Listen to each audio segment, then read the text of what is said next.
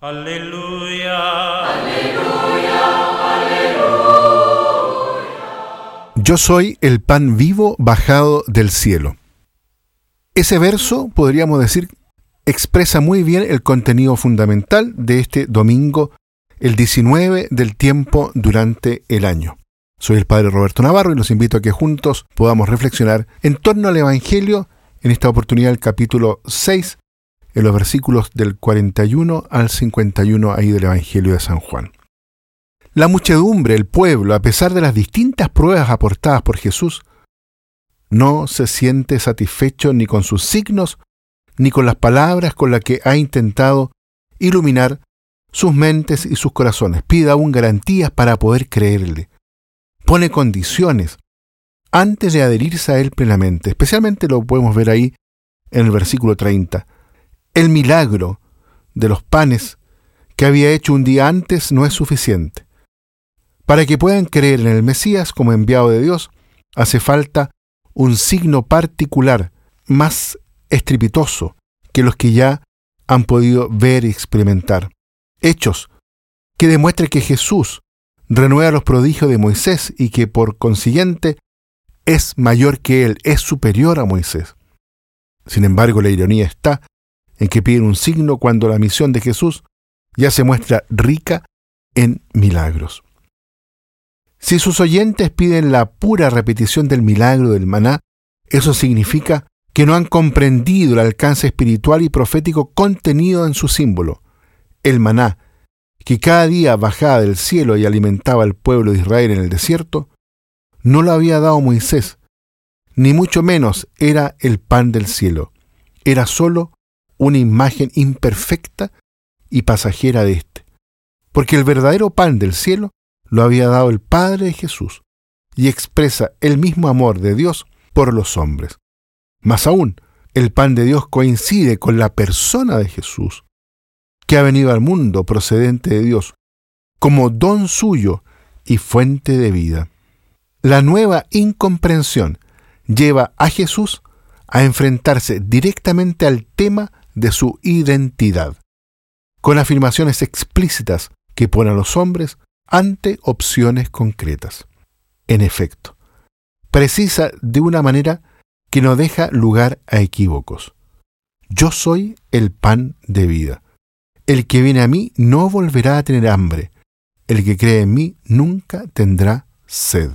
Él es el pan venido del cielo para sostener al nuevo pueblo de Dios.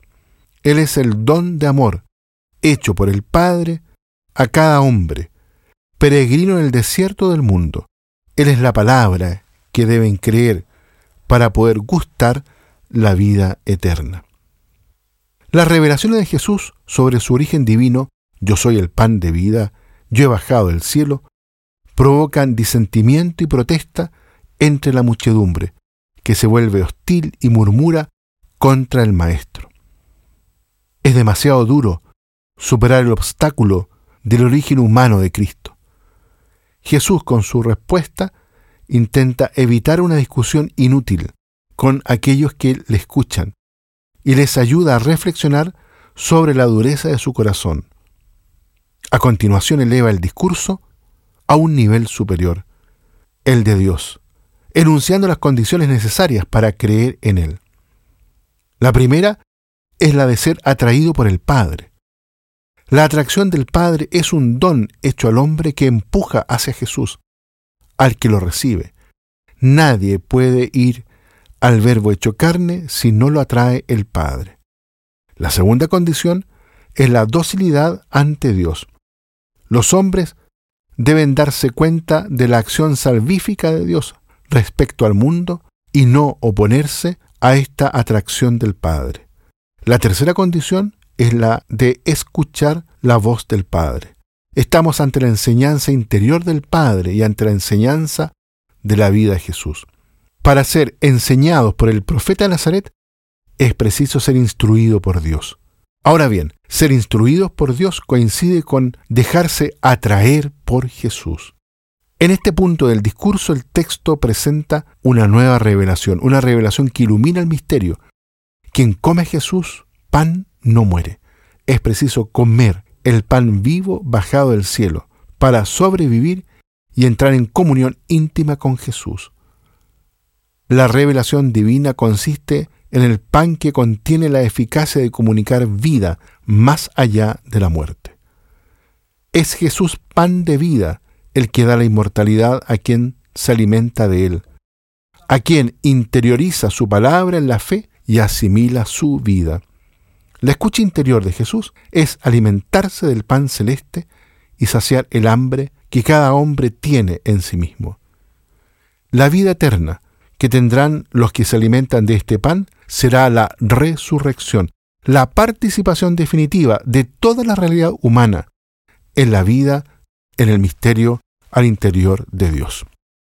Muy bien, queridos amigos, dejamos hasta aquí entonces la reflexión del Evangelio en este domingo y los invito especialmente para que hoy, en la celebración de la Eucaristía, nos podamos renovar en esta adhesión profunda, personal, al recibir a Jesús en su palabra, en su cuerpo y en su sangre, que Él nos quiere regalar siempre la vida de Dios. Que Él los bendiga a todos y a cada uno.